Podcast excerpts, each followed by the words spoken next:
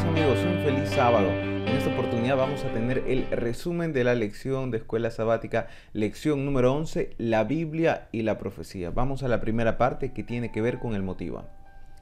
A lo largo de la historia muchas personas han intentado predecir el futuro, pero ninguna ha llegado con tanto acierto y con tanta veracidad como lo hace la Biblia.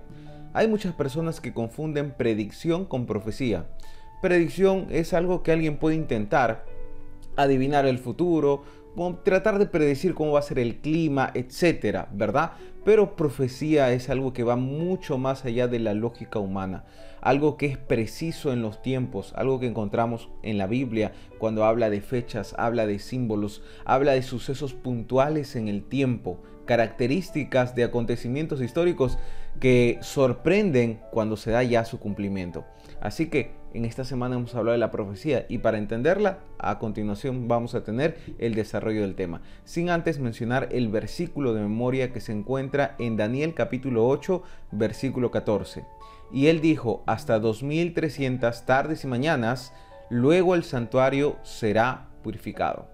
Muy bien, vamos a la segunda parte que es el explora.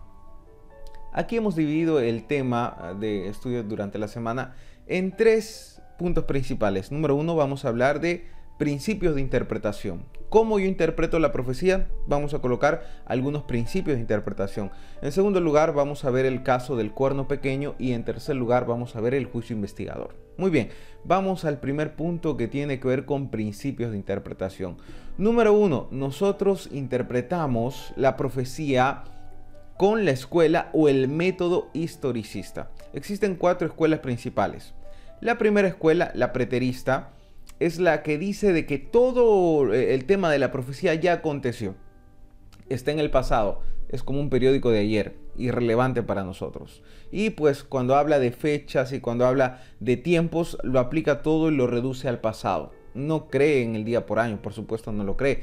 Aplica todo a un momento específico y a las personas que en ese momento aparentemente se cumplió con ellos. Ok, preterista futurista. Dice que pues todo lo que habla la profecía va a acontecer en el futuro, aún no ha acontecido y en un futuro lejano acontecerá. Tercera escuela, idealista, y esta es la que está más de moda. ¿Cuál es la escuela idealista? No aplica ningún principio de interpretación histórico, eh, es más, eh, alude a la persona que eh, lee, que pues ponga su punto de vista, ¿no? ¿Qué es lo que tú entiendes? ¿Qué es, ¿Cómo tú lo percibes? Entonces es muy subjetivo, ¿no? No, es, no llega a un punto concreto. ¿Tú entiendes esto? Muy bien, quédate con eso. Por ejemplo, ¿no? El dragón de eh, Apocalipsis capítulo 12 que persigue a la mujer. Entonces uno puede decir, no, mire, ese dragón representa los problemas que te persiguen a lo largo de tu vida y que pueden estar causándote problemas, dificultades, etc. Entonces llega a ser muy, este, muy gaseosa las ideas, sí, no son concretas y pues es una escuela que está de moda porque no necesita mucho estudio, simplemente inclusive va por el lado de la alegoría también. Pero nosotros como adventistas tenemos un método de interpretación, una escuela que es la escuela historicista. Y no porque nosotros hayamos dicho esta nos gusta más o alguien se lo haya inventado, sino porque la misma Biblia se interpreta a sí misma utilizando este método. Cuando el ángel habla con Daniel, utilizó el método historicista. Cuando Daniel interpretó la estatua de Nabucodonosor, utilizó el método historicista. Bueno, ¿qué es el método historicista? Bueno, el método, el método historicista considera que la profecía tiene un cumplimiento progresivo y continuo en la historia, que comienza en el pasado y termina con el reino eterno de Dios. Ejemplo de eso, Daniel capítulo 2, capítulo 7, capítulo 8, ilustran cómo es el flujo del tiempo, ¿no? Y cómo se van cumpliendo las profecías. Segundo principio, el principio día por año. Cuando leemos números capítulo 14, 34 y Ezequiel 4, 6, encontramos este principio. Dios dice, día por año te lo he dado. Muy bien, ahora tenemos que ser puntuales en lo siguiente. No quiere decir que cada vez que yo lea la Biblia, la palabra día, voy a decir, se refiere a un año. No, tenemos que eh, seguir cierto criterio.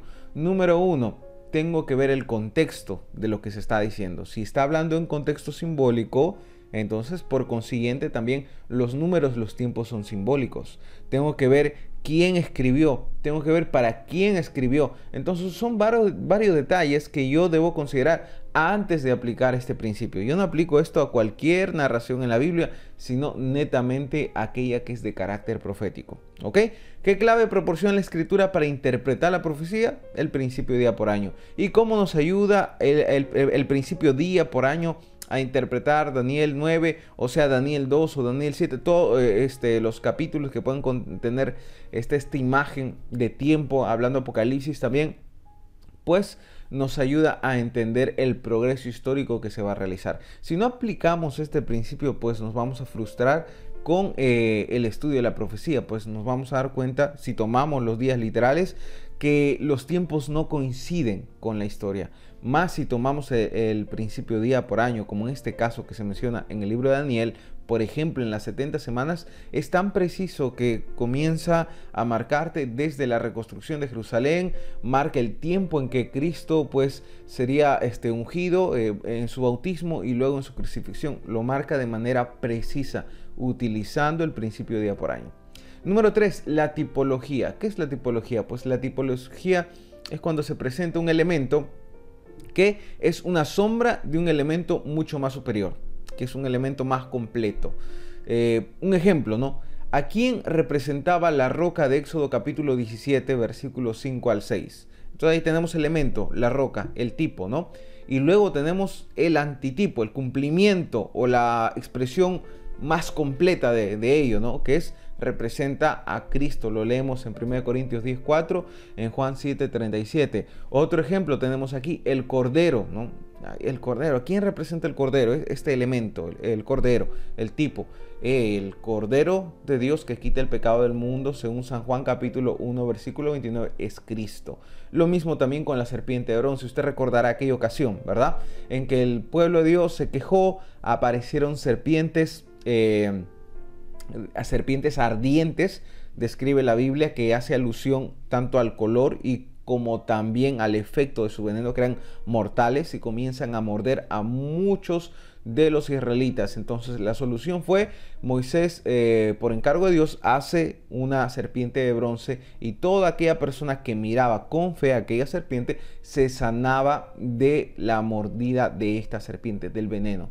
Luego Jesús mismo dice, Así como la serpiente fue levantada en el desierto, es necesario que el Hijo del Hombre sea levantado. Ok, la serpiente de bronce, el tipo y el antitipo, el cumplimiento total es cuando Cristo es levantado en la cruz y todo aquel que mire con fe y cree no se perderá, sino tendrá vida eterna. Muy bien, estos son algunos principios para entender la profecía.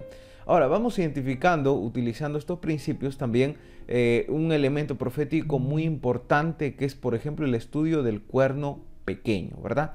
Muy bien, ¿cómo yo puedo identificar el cuerno pequeño? Vamos a ver las características de ese cuerno pequeño. En primer lugar, llegó al poder de entre 10 cuernos y derrotó o desplazó a tres de ellas. Interpretamos ahí las 10 tribus bárbaras y cuando cayeron tres de ellas surge este poder con mucho más auge, con mucho más énfasis. Es un poder diferente de los primeros. No es, no es otro poder más, no es otro imperio, no es, no es otro reino más, sino que es un poder diferente. Tiene una característica especial, una mezcla, ¿verdad?, entre lo político y lo religioso. Además también habla palabras contra el Altísimo. Sí, es cierto, los reinos, hay reinos que pues a veces son ateos y dicen cualquier cosa, pero eh, los reinos como tal políticos no se preocupan tanto por una teología, ¿no? Más una iglesia, más un poder, un ente religioso desarrolla una teología. En este caso, desarrollaría una teología en contra de Dios, ¿no? Atacaría a Dios. Es más, dice, se engrandece contra el príncipe de los ejércitos que identificamos a Cristo. ¿Cómo lo hace? Pues usurpando su función o echando por, eh, digamos, eh, menospreciando el trabajo que Cristo hace como nuestro intercesor y colocando intercesores humanos. Bueno, perseguiría a los santos del Altísimo, procuraría cambiar los tiempos y la ley. Cuando usted lee todas estas características, hablando de un elemento profético, pues, ¿quién podría haber cumplido durante eh, todo este tiempo, 2660 años, que sería un poder que partiría, si seguimos la consecuencia, la consecuencia histórica, la interpretación historicista que marca los imperios sucesivos, ¿verdad? ¿Qué imperio saldría de Roma? ¿Qué poder saldría de Roma que tendría mucho, mucha influencia, eh, que tendría mucho eh, poder, ¿no? Para poder hacer todo lo que dice la escritura, pues llegamos a la conclusión sencilla de que aquí se está refiriendo al papado. Así que es bastante puntual la palabra de Dios y muy sencillo de identificar cuando tomamos todas estas características. Y lo último que subrayó la lección esta semana fue el juicio investigador. No podríamos hablar del juicio investigador si no utilizáramos los principios mencionados en el primer punto, si no usáramos el principio día por año y si no entendiéramos a la profecía como tal. Así que el juicio investigador, el punto de partida de los 2300 años, se encuentra en Daniel capítulo 9 versículo 24, en los que la profecía de las 70 semanas, ustedes recuerdan, ¿verdad? Está eh, cortada, palabra hebrea chatak, ¿no? Cortada o determinada de la visión de los 2300 días. Yo muestro aquí un, gráfico que nos puede ayudar. Como ustedes pueden ver, esta profecía mayor, ¿verdad? Que cubre la parte de arriba, es... Eh, o tiene dentro a una profecía menor, que es de las 70 semanas. Entonces, estas 70 semanas son cortadas. Quiere decir que estas 70 semanas es parte, es parte de esta profecía mayor y por lo tanto me ayuda a obtener también el punto de inicio. Entonces, cuando llegamos al estudio de las 70 semanas, que es mucho más ágil, mucho más preciso, eh, colocamos los tiempos, y utilizamos el principio día por año, marcamos el año 557 como año de inicio, luego marcamos el 408 como el año de la reconstrucción, luego el 27 el bautismo de, de Cristo o, el Mesías es ungido, el 31 cuando la, muere el Mesías, la muerte de Cristo, y el 34 algunos colocan ahí el apedreamiento de Esteban o también colocan el inicio del ministerio de Pablo, pues ambos son este, referentes al fin del tiempo, digamos, de, del tiempo del pueblo judío como pueblo de Dios y el inicio y la predicación para los gentiles. Pero esto es una parte. Si nosotros seguimos la consecuencia lógica y vamos hasta los 2300 años, llegamos a 1844, fecha en la cual, como dice la profecía, el santuario sería purificado. Muy bien, Daniel 8:14 y 9:24 nos indican el momento de su comienzo inicia en el 457 y termina en 1844. ¿Qué aconteció? Jesús entró en el lugar santísimo y comenzó así su obra de intercesión especial y purificación del santuario celestial. Para entender todo esto debemos entender lo que es el Yom Kippur o el, el día de la purificación, ¿verdad? En que entraba el sumo sacerdote para purificar el santuario de todos los pecados que habían quedado de alguna manera acumulados de todo el año de confesión del pueblo. Después de esta purificación salía el sumo sacerdote y el santuario estaba limpio y también el pueblo estaba limpio. Bueno, finalmente Daniel capítulo 12 versículo 1 al 3 nos dice lo que ocurrirá cuando el juicio acabe. ¿ok? Tras un breve tiempo de angustia, Jesús vendrá para darnos vida eterna muy interesante. Cuando Cristo sale del lugar santísimo, habrá un breve tiempo de angustia entre que Jesús eh, culmina esta fase sumo sacerdotal y su segunda venida. Un tiempo de angustia que Dios determinó con un propósito para que el pueblo pues aferre, eh, suplique, clame delante de Dios. Será una angustia tal cual nunca hubo antes, pero tendrá un desenlace hermoso, pues con la venida de Cristo Jesús en las nubes de los cielos. Muy bien, vamos a la tercera parte que tiene que ver con la aplicación. Algunas preguntas para reflexión. Número uno, ¿qué método de interpretación de profecía es muy usado el día de hoy? Para pensar. Número dos, ¿qué profecía en especial llena de esperanza tu corazón? ¿Cuál es aquella profecía la que te motiva, te alimenta y te da esperanza? Y número tres, ¿Qué más logra la profecía? Obviamente, además de revelar el futuro, ¿qué más logra hacer la profecía en nuestra vida, en la iglesia, en nuestra identidad? ¿Qué es lo que hace? ¿Cómo nos enriquece? puedas responder tú en la unidad de escuela sabática, con tu grupo o en familia donde desarrollen la lección de escuela sabática. Finalmente, recordarte los tres desafíos. Número uno, ora, fortalece el hábito de buscar a Dios la primera hora de cada día. Número dos, lee la Biblia, pero no solamente que sea una lectura, sino que sea meditación. Busca la voz de Dios en la palabra, en su palabra. Y número 3, comparte buenas nuevas, sé un misionero digital.